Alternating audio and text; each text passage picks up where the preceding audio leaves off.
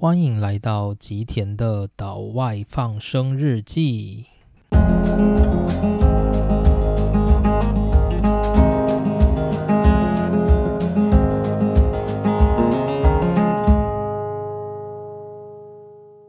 大家好，欢迎来到今天的内容。那今天又来到久违的科技论坛的部分。上一回我讲完 NAND Flash 之后，其实有很长一段时间就没有再更新跟相关的半导体有关的内容了。那主要的原因是因为过去我所讲的就是晶圆代工、d r a 以及 NAND Flash 的产业是算是在世界上比较主体性的产业，就是那个产业的整个。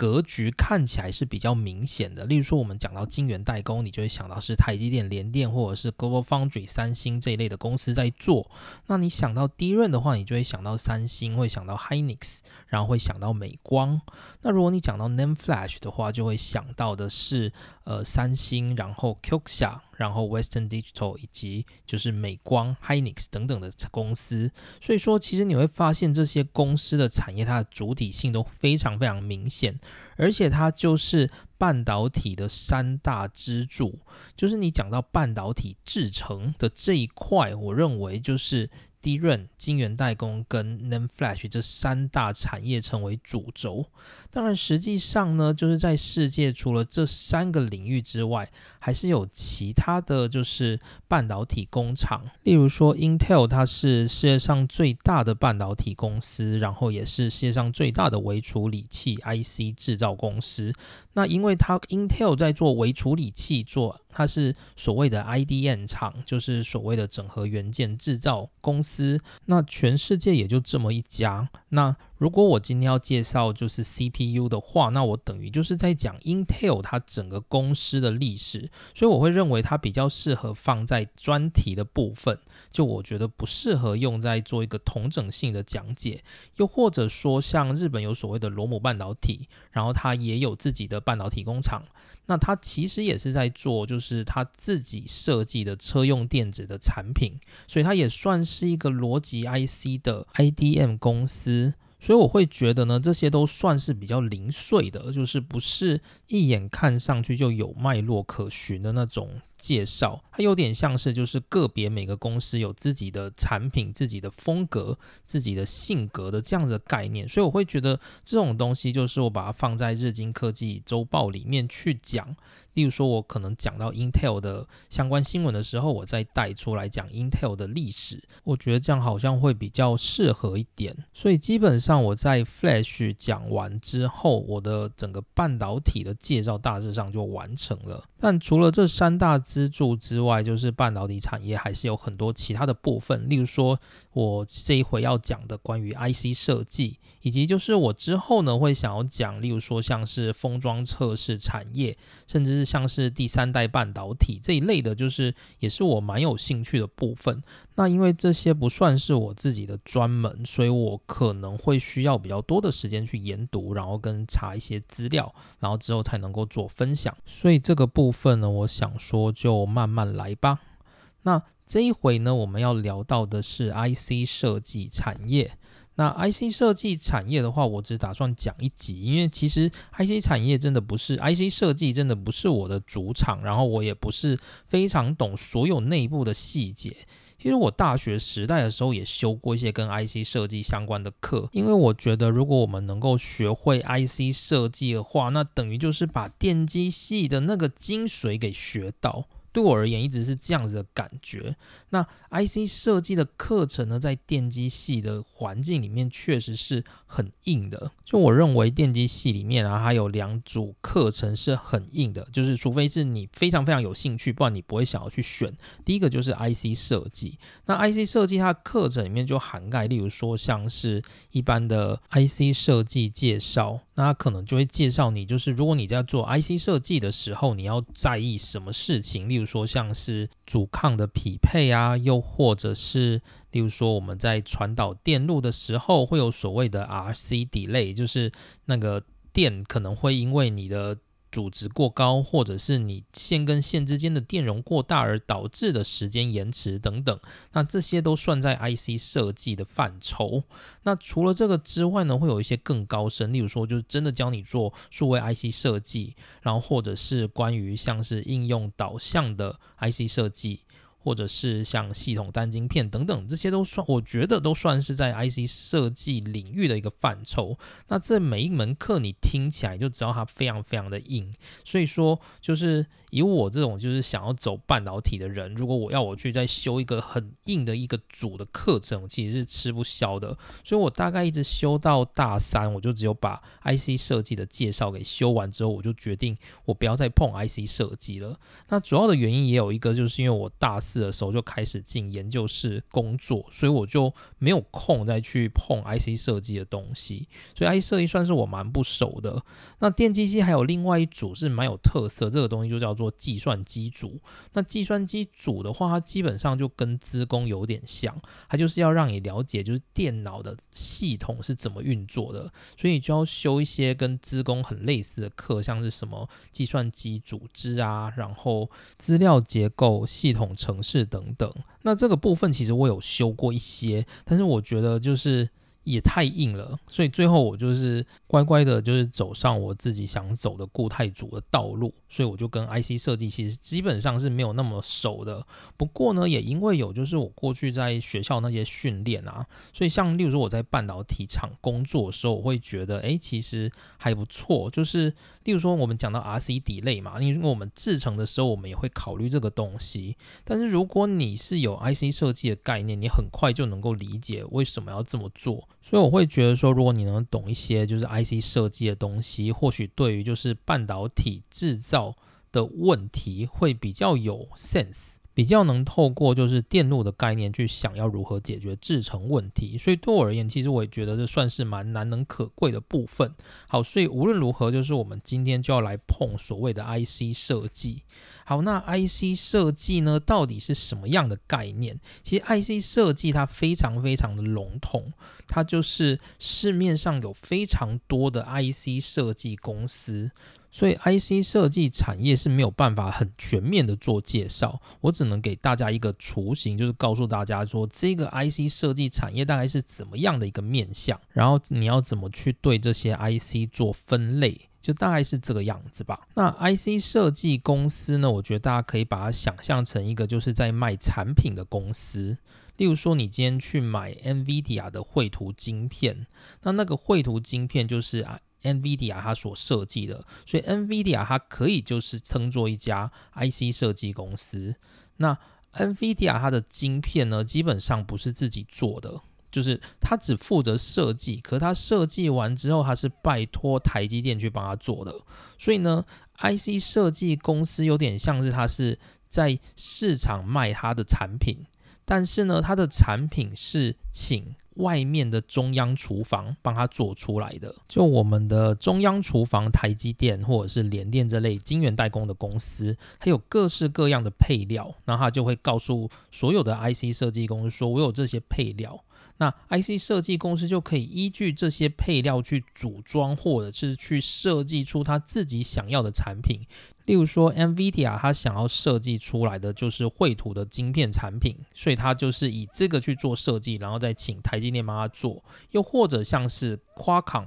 高通，那它可能设计的是关于网通方面的晶片产品，那这个也是他自己依照自己对于网通晶片的设计经验，制造出设计出那样的产品，然后再拜托台积电去帮他做。那所有的设计案基本上大概是这样子发生的。在例如说，台积电它把五纳米的制程开发出来之后，它就会提供一张，就是五纳米应该不是一张啦，应该可能是厚厚的一本，就是五纳米制程要遵守的所有规则。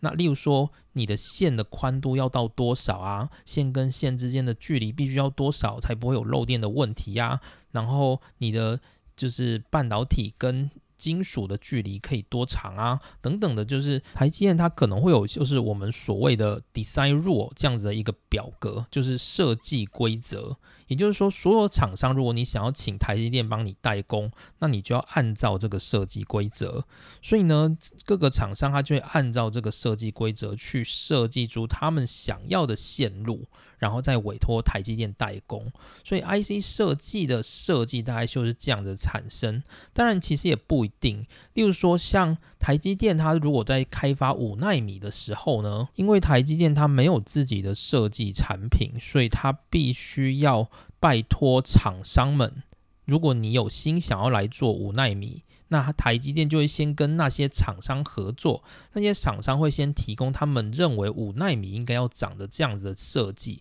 然后委托台积电去针对这个设计去开发出一套制程。那如果这个制程 OK 的话，那他们台积电就有办法创造出所谓的 design rule。那创造出这个 design rule 之后，接着别的公司它的产品如果也按照这个 design rule，应该理论上就不会有问题。所以你在看新闻啊，例如说台积电。它发表它要研发五纳米或者是三纳米，或者是他已经发表成功的时候，他通常都会带出他要跟谁合作，或者是优先生产谁的产品。那些合作的对象就是当初提供他设计案跟他一起合作开发出那一个纳米制成的客户。我举个例子好了，例如说我找一个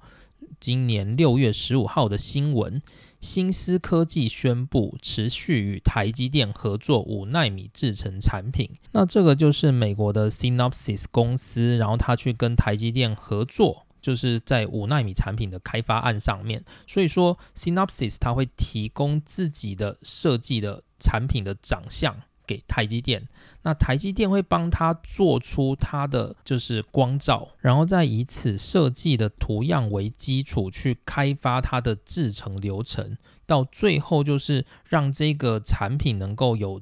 就是公司所需要的电信。那台积电就算是开发成功，大概像是这样子的概念。所以说，IC 设计呢，它基本上就算是一个在卖产品的人。那他会设计自己的产品，只是他必须要依照就是中央厨房所提供的。就是 recipe 来进行。那有时候呢，因为中央厨房它可能没有这个 recipe，所以那些卖产品的人，他可能如果他想要走在时代的尖端，他想要用最新的制成，那他就必须去跟中央厨房进行合作，才能够做出他要的那个产品。好，所以 IC 设计公司呢，我们来讲一下它的整个历史概念。这不会很难啊，我没有要讲那么复杂的东西，就是我们过去就。提到嘛，所谓的半导体公司，其实半导体公司一早成立出来的时候，它是以 IDM 公司的造型成立嘛。例如说，像 Intel，它刚开始就在做 DRAM，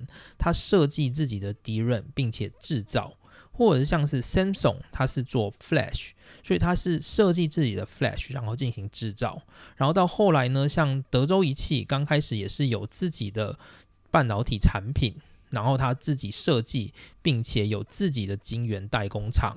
所以说，就是过去我们半导体厂其实都是以一个 IDM 厂的姿态在前进。可是呢，随着时代的演进，你会发现人类社会需要的晶片的种类实在是太多了。那这些晶片种类可能多到很多很多人都想要去做晶片的开发。但是晶片开发的话，因为我们过去是用 IDM 厂模式嘛，所以我们如果想要去设计自己的晶片，那我们同时就必须要拥有自己的工厂。那这样子不是很痛苦吗？我根本就没有办法做，因为我要盖一个工厂很贵啊。但是呢，如果我要设计晶片，其实我不需要一个工厂，我只需要一个办公室。我只需要一些电脑，我就能够设计了。所以，因应就是这种多工的时代需求，台湾的地位就起来了嘛？为什么呢？就在我们前面所提到的，就是张忠谋博士提出了这个叫做晶圆代工的概念。好，所以说接着呢，台湾就开始产生了一个叫做晶圆代工厂、晶圆代工公司的这样一个模式。那随着这个模式建立起来之后，大家，如果你想要设计自己的晶片，诶，你不需要工厂了嘛？你就盖一个办公大楼，然后你就买一些电脑，买一些软体，买一些设备，然后请一些头脑聪明的工程师每天坐在电脑前面设计那个晶片，之后只要拜托台积电、联电，请他们帮你制造就好了吗？所以说，那些想设计自己晶片的人，他们就不需要盖自己的工厂，他们只需要成立一家能够设计晶片的公司就好了。于是呢，这就是专门的 IC 设计公司的诞生。那其实历史上很多公司呢，大部分可能刚开始都是 IDM，例如说像我们刚刚提到的德州仪器，它刚开始就是非常明显的 IDM 公司，可是它到最后就发现说，哎呀，经营一个半导体工厂实在是有够累，然后可能会拖垮成本。例如说别家没有工厂的，就是 IC 设计公司，它可能都不用自己用。开发自己的工厂制成嘛，他只要一直叫台积电帮他做就好，然后产品还比德州仪器的工厂自己做的还要好，还要美。那德州仪器养一个这么大的工厂，要一直不断的投资所谓的先进制程，然后先进制程如果研发的又没有台积电、联电那么好。最终就导致它的产品是没有竞争力的，所以很多 IDM 公司最后都受不了这个竞争环境，所以最终都把他们的晶圆厂卖掉，走上就是 IC 设计的行业。那这就是很多我们看到很多很大型的美国公司，它可能过去都是 IDM 厂，那最后就是都把晶圆厂给它卖掉，然后变成纯 IC 设计公司。这个案例还蛮多的。那又或者有很多的竞争者，他们是刚开始就是了解晶圆代工的这个游戏规则，所以他们刚开始就只创立了就是 IC 设计，或者是例如说像我们台湾的，就是联发科，联发科是在刚开始的时候，就是它原本是属于联电的设计部门。那刚开始的时候，因为联电的设计部门，它会设计自己的产品。那同时呢，联电也有在做一些代工的服务，所以联电基于这个问题呢，他们担心就是客户会觉得联电的设计部门可能会偷抄他们的就是晶片设计，所以呢，联电为了避免这种嫌疑，所以他就把他的设计部门给分割出去，成为就是我们现在看到的非常强悍的联发科。所以基本上就是 IC 设计公司百百种，然后他们所产生的原因跟理由都不一样。那基本上都是为了规避，就是要去养一个大工厂所花费的成本。所以如果他们是纯 IC 设计公司的话，他们就能够维持住他们的利润。那如果晶圆代工厂能够壮大，他们也能够因此跟着一起壮大，所以算是就是相互依存，然后相互得利的一个就是产业链。那就是我们来聊聊，就是 IC 设计产业它的附加价值，在所有半导体制造的这个供应链上面，除了我们说品牌啦，就是品牌，例如说像是苹果嘛，它就是请大家做晶片，然后最后组装成苹果手机卖出去，那它的那个附加价值很高，可能百分之五十都是在苹果的那个品牌上面嘛，这个是没有办法的事。那除了这件事以外呢？我们来看一下，就是一个产品里面的晶片们，他们的供应链的价值大概是多少？那基本上呢，就是 IC 设计的这一个领域，它在半导体供应链的附加价值是最高的，它可以达到百分之五十到六十。也就是说，我今天投入了一百 percent 的成本去做设计。我卖出的产品会有五十到六十 percent 的利润，这些也算是很高的。那一般像是 IC 制造公司，例如说像是记忆体制造啊。或者是就是 CPU 制造好了，他们的附加价值就只有大概二十 percent 到三十 percent 左右。例如说，你去看就是国内的低润厂啊、记忆体厂那些，他们的就是毛利率大概都在二十到三十 percent 左右，这是就是 IC 制造一个没有办法的状况。那像台积电，它可以把它毛利率拉到五十 percent，那主要的原因是什么呢？是因为台积电它去抢最先进的那一波制程，所以那一波制程它可以卖的比较贵。那另外就是台积电，它除了卖它的制程制造以外，它还包含了它所有的服务。所以你可以说台积电它是一个就是制造业，但同时它也是一个服务业，还要把那些客户都服务的好好的，让那些客户觉得，哎，就是我买了这个，然后售后服务也很满意，那这样客户的回客率才会高嘛。所以台积电就利用这样子的方式，让它的毛利率能够再提高，所以台积电才能够有大概五十 percent 左右的获利能力。好，那讲到这边，大概把整个产业的整个概念大概讲完了。那我们来简单介绍一下，就是 IC 的内容好了。那 IC 呢，主要有分几种哦，就是以最粗浅的分法，我们可以把它分成叫做数位 IC 跟类比 IC。什么意思呢？数位就是 digital 的嘛，就是它所输出的东西不是零就是一。什么意思？例如说，我们测这个接角的。就是输出电压好了，然后我们测到这个电压，它可能是在一伏特以下，那我们就把它定义为这个叫做逻辑零。我们测到这个电压是在就是五伏特以上，我们就把它叫做逻辑一，可能类似这样的概念。所以数位电路的概念就是让我们的就是晶片去传输所谓的零跟一，然后用零跟一。各个逻辑的元件来去做运算，最后输出我们要的结果，这个叫做数位电路。例如说，像我们的电脑相关的东西，我们看到的画面。我们存的资料，这些全部都是由一跟零所组成的，所以这些都是数位的部分。所以，我们所谓的记忆体的晶片啊，我们所谓的 CPU 的晶片、控制晶片等等，这些全都是在操作零跟一的讯号。那这些就叫做数位 IC。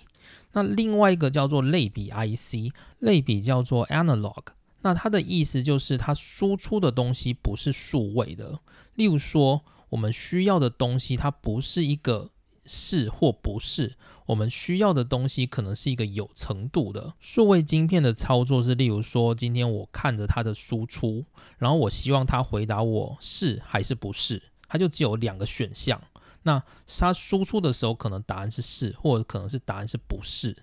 那类比 IC 的话，你不希望它输出的东西只有是或不是，你可能希望它输出很多选项。例如说，你可能希望它输出一二三四五六七，然后你再从中选择二，然后把它接出去变成你要的讯号。所以说，那输出的东西它是一个非二元的。那这样子的 IC 就叫做类比 IC，例如说像我们的天线 IC 好了，因为我们要操作讯号嘛，我们要看那个电磁波，那电磁波有各种频率啊，那各种频率它是连续的嘛，所以你不可能有频率是就是零或者是一百这样子的状态，你一定是有一千一百十或者是零。吉嘎赫兹这一类的频率在进来你的 IC 里面，所以这种东西就是类比的讯号，或者像是放大器。例如说，我们可能要把声音的讯号放大，那放大这个声音的讯号它就是一个类比，因为你放大的声音绝对不是超小声跟超大声这两种选项，你可能会有就是稍微小声一点，或者是稍微。音量中等，或者是稍微大声，这样子很多很多的选项嘛，所以这样子的一个放大效果也是属于类比 IC 的部分。所以 IC 基本上就分为数位 IC 跟类比 IC。那数位 IC 的里面又分成哪几种呢？最简单的就是所谓的记体 IC，就是例如说像 DRAM 或者是 Flash。那这一类的 IC 的话，基本上都是由 IDM 厂来进行制造，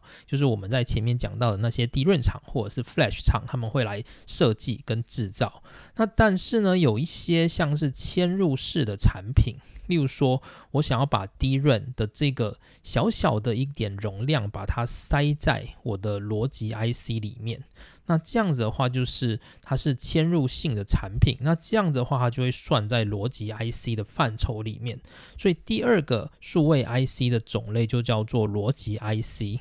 那逻辑 IC 的话又有几种？第一种叫做标准的逻辑。标准的逻辑就是我们一般在课本上面会学到的，例如说什么诺尔逻辑、NAND 逻辑、NOT 逻辑之类的。Ignore 之类的这种逻辑，那这种逻辑的话，就是很普通嘛。例如说，就是目前现在的运算这么复杂，其实已经不会有人去买这种标准逻辑 IC 这种东西。这种东西只能是，例如说你在学校，然后学校可能要你练习设计电路，然后你就要去电子材料行，你跟他说我要买一个 NOR 的 IC 元件，那他会卖你，因为就是有这种 NOR IC 元件，但是基本上在一般的。就是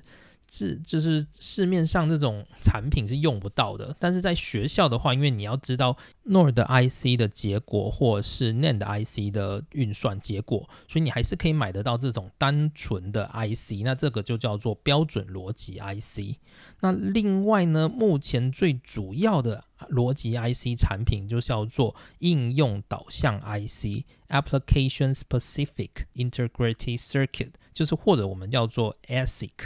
那它里面呢有三种主要的设计模式，就是如果你有听到这些文字啊，就是大家有个概念就好。例如说有一种叫做全客户设计，全客户的设计的意思就是说，今天客户有所谓的某种特别应用的 IC 的需求，那我这家 IC 设计公司就帮你做量身打造。那这种量身打造，就是他会用各种设计电路的技巧去帮你制造出一个量身定做的电路，所以它很花时间，但是它会完全符合你客户的需求。这种叫做全客户设计，当然它可能价格就比较贵嘛，然后速度就比较慢，就是你你订购之后取货的速度比较慢这样子。第二种叫做 Gate Array Based Design，就是中文有点难翻，就是它叫做杂阵列设计。就是它可能会有一些它资料库自己固定的逻辑闸，就例如说像 NOR 逻辑闸、NAND 逻辑闸、NOT 逻辑闸这一类的，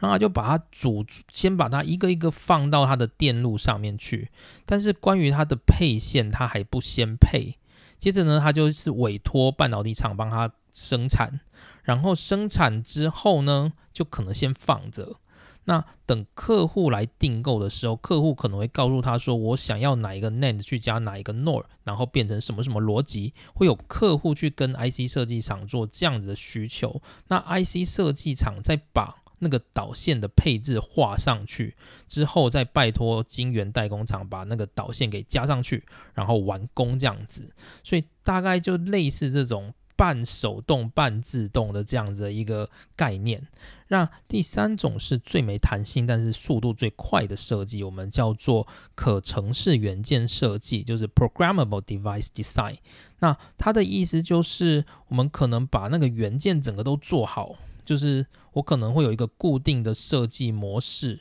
然后我就把那个元件都设计好，然后也叫晶圆代工厂把那个晶片做完。可是呢，这个电路要怎么运作？客户，你买了我这个晶片之后，你回去自己写电路，把它写进去，然后去运作。那这样子的保好处就是它速度很快，然后它效率很高。然后，但是它的缺点就是没有弹性。例如说，你可能设计的那个东西有很大的区块是那个客户根本没有要用的，所以客户他写程式进去，可能也只用到某一个。小部分的元件，那这样的话，那大部分的地面积不就浪费掉了吗？所以这种大概比较像是用在就是不太重视面积，然后成本不太高的那种产品。例如说，我目前可以想到的可能像是，例如说玩具的那种产品。例如说，你可能会有那种玩具熊，你压肚子，然后它会叫嘛，对不对？那个叫啊，它就是一个城市，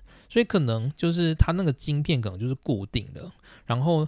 客户买回去，他可以把那个声音的城市，把它写成，例如说是一个可以模拟别人回话的一个声音，或者是他就是输出音乐这样子，就是那个就算是客户他自己写进程式去操作那个 IC，那个 IC 基本上就是很便宜，然后交货也很快，可是你可能很占面积，然后没有弹性，可是占面积也无所谓，因为你那个玩具熊那么大一只，那里面的晶片。你根本不 care 吧，所以大概就类似这种感觉。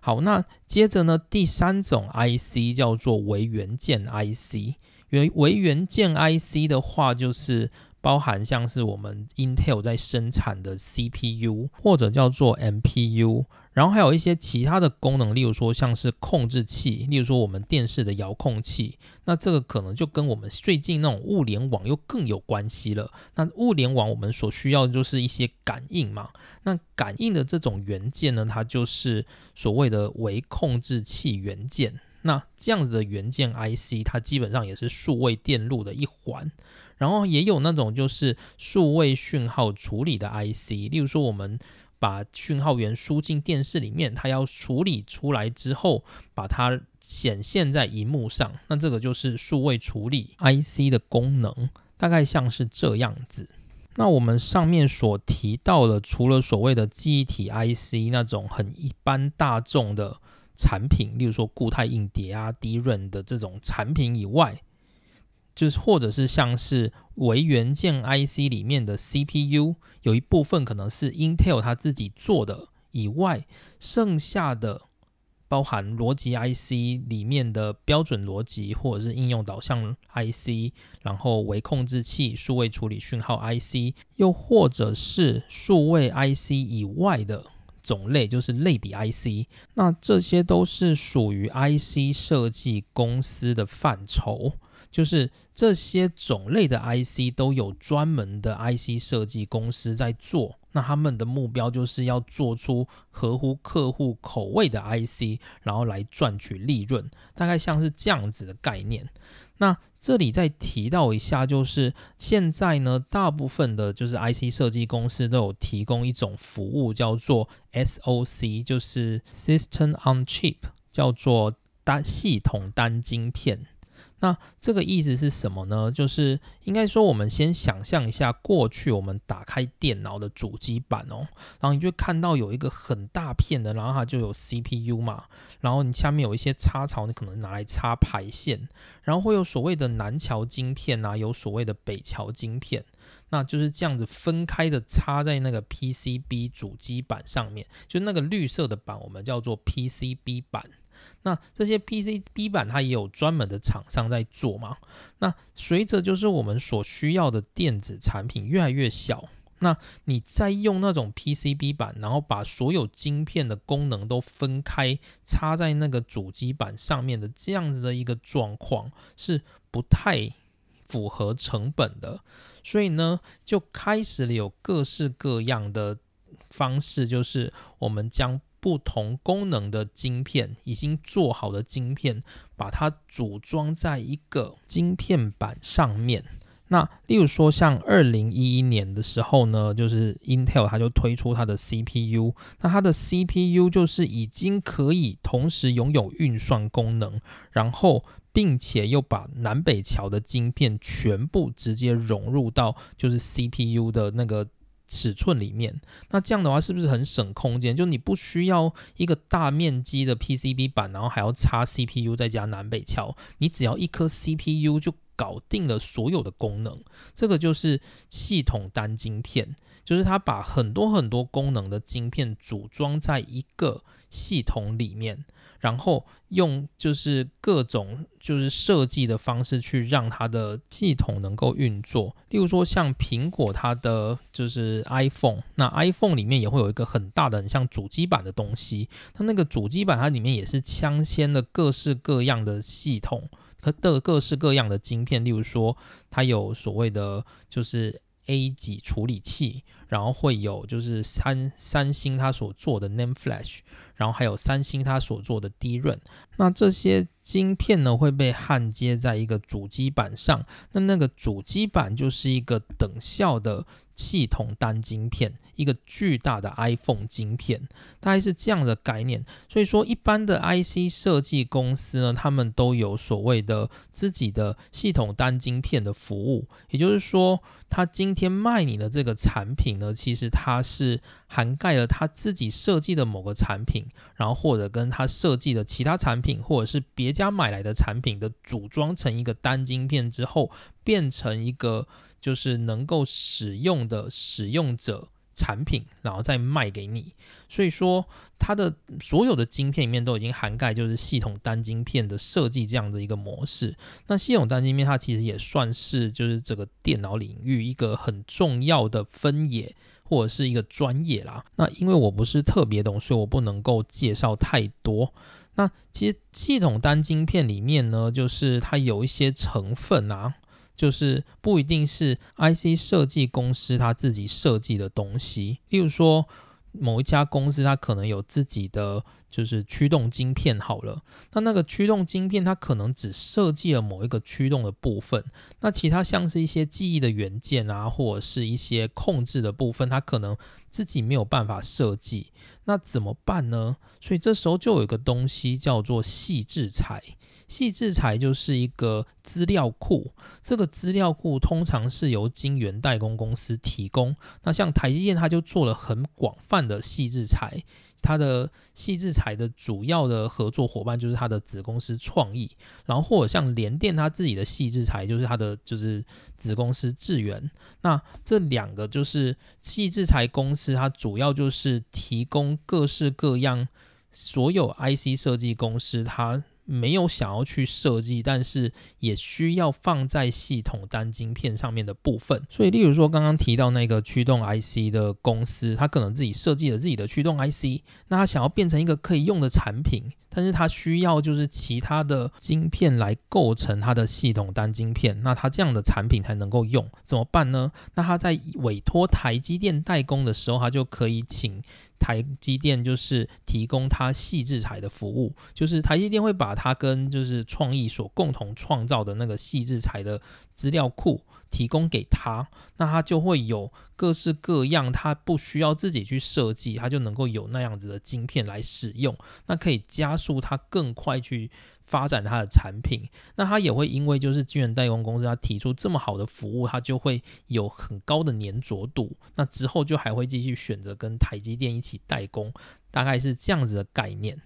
好，那最后呢，我们来看一下就是 IC 设计领域的公司哦。那 IC 设计领域的公司，其实它就会跟我们一般就是前面提到晶圆代工公司，或者是 DRAM 还是 n a m e Flash 这一类的公司，就通常它会有个排名嘛，例如说世界第一大厂市占率多少这样子的一个排名。但是 IC 设计公司很难做这样子的排名，为什么呢？因为他们卖的产品每个都不一样啊。例如说，你今天要买绘图晶片，你就不会想要去考虑高通的晶片嘛？因为高通的晶片就没有在卖绘图晶片啊，所以你就会去买 NVIDIA 的绘图晶片。所以这样子看来，就是 IC 设计产业它是比较没有办法去做排名的。所以目前比较主流的那个。IC 设计公司的排名大概就是按照它的营收来看，所以我们大概来看一下，就是二零二零年全球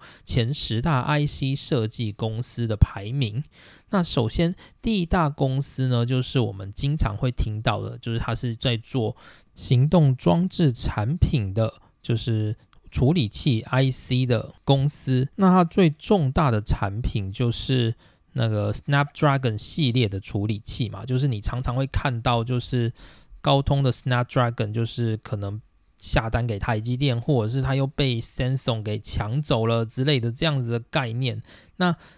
高通的 Snapdragon 呢，它就是负担了大概 iPhone 以外的，就是手机产品的高阶晶片，就是由 Snapdragon 所掌控。所以它的那个利润是很高，然后技术也是很高的。所以，例如说像台积电，它可能就会去抢苹果的 A 级处理器的那个大单嘛。那除了这个以外呢，另外一个大单就是 Snapdragon，就是高通的大单。所以，例如说像 Samsung，它如果可能没有拿到。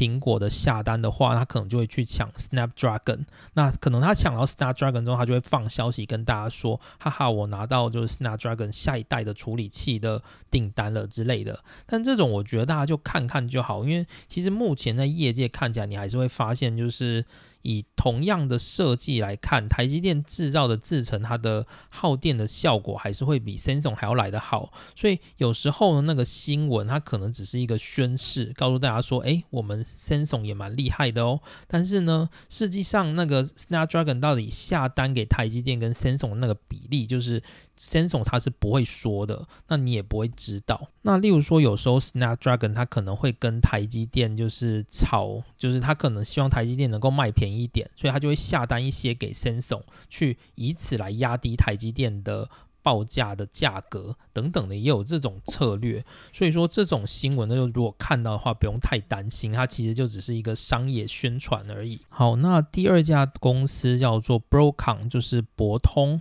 博通的话，它主要是在做就是有线或无线通讯的 IC，例如说像它可能提供就是很多有网络功能的，就是产品它所需要的 IC，或者是像是什么宽频通讯啊、机上盒这一类的，大概都是属于博通的业务范围。那世界营收排名第三的也是美国公司，就是我们刚刚一直提到的 NVIDIA。那 NVIDIA 很大的一部分就是在做就是绘图晶片、显示晶片的这一块，所以说像现在的电竞产业很红嘛，这也是带动就是 NVIDIA 业绩的主要一个动能，就是绘图晶片跟就是显示晶片的需求会变得比较大。那第四家 IC 设计公司，就大家绝对不会不知道，这是我们台湾的公司，我们台湾最大的 IC 设计公司就是联发科技。那联发科技是一家以光储存 IC 起家的公司，那目前的话就是也跨足像是数位电视的讯号处理 IC，或者是通讯 IC 等等的产品。那联发科最近比较强大的地方是在于它的天玑系列的，就是处理器的部分。那它的处理器也是针对就是智慧型手机行动装置的部分。那就刚我们提到嘛，就是行动装置的这一块的处理器，除了苹果自己的 A 级处理器以外，就是最高的就是高通的 Snapdragon 系列。那如果是走低阶的，就是次于高通一级的这个产品端，就是由我们的联发科提供，所以它就可以供应给世界上很多，就是你想要手机，但是你又买不起高额昂贵手机的时候，你就可以使用比较二线的手机产品，就是非旗舰版的手机。那那些手机的处理器，就是很多就会使用天玑系列。那第五家 IC 设计公司就是我们的超维。那超维它目前主要的范围是在就是像是图片处理的晶片，或者是像是主机板的晶片组，或者是一些记忆体，或者是或者是最近可以打趴就是。Intel 的 CPU 等等都是超维目前成长的动力。那超维其实它过去也是一家 IDM 公司，但在十年前左右，它就已经认知到它没有办法再养晶圆厂，所以它那整个晶圆厂就是打包直接卖给了 Global Foundry。所以超维目前也是属于就是纯 IC 设计的公司。好，那后面从六到十名的话，我就不一个一个仔细讲解了。主要第六名的话，大概就是赛灵思；第七名的话是美国的迈威尔；那第八名就是我们的联永科技；第九名是我们的瑞昱半导体；第十名的话是德国的 IC 设计公司戴勒格。那主要就是前十名的部分。那我们可以发现哦，就是整个前十名里面呢，有三家是来自台湾，然后有。六家是来自美国，然后一家是德国，它也是这样子的状态。所以我觉得我们台湾在整个 IC 设计产业，它其实占据了算是蛮重要的一个部分。应该说，台湾的晶圆代工公司非常非常的发达，所以这也带动了就是台湾有 IC 设计公司的风气。所以 IC 设计公司可以就近跟晶圆代工公司合作，所以这带动了就是台湾 IC 设计的产业。那除了像是我们刚刚提到，到就是联发科、联永会、瑞昱之外啊，也有像是威盛啊、羚羊或者是翼龙这一类的，就是 IC 设计公司。所以其实台湾的 IC 设计公司真的很多，这个真的就是台湾的强项之一。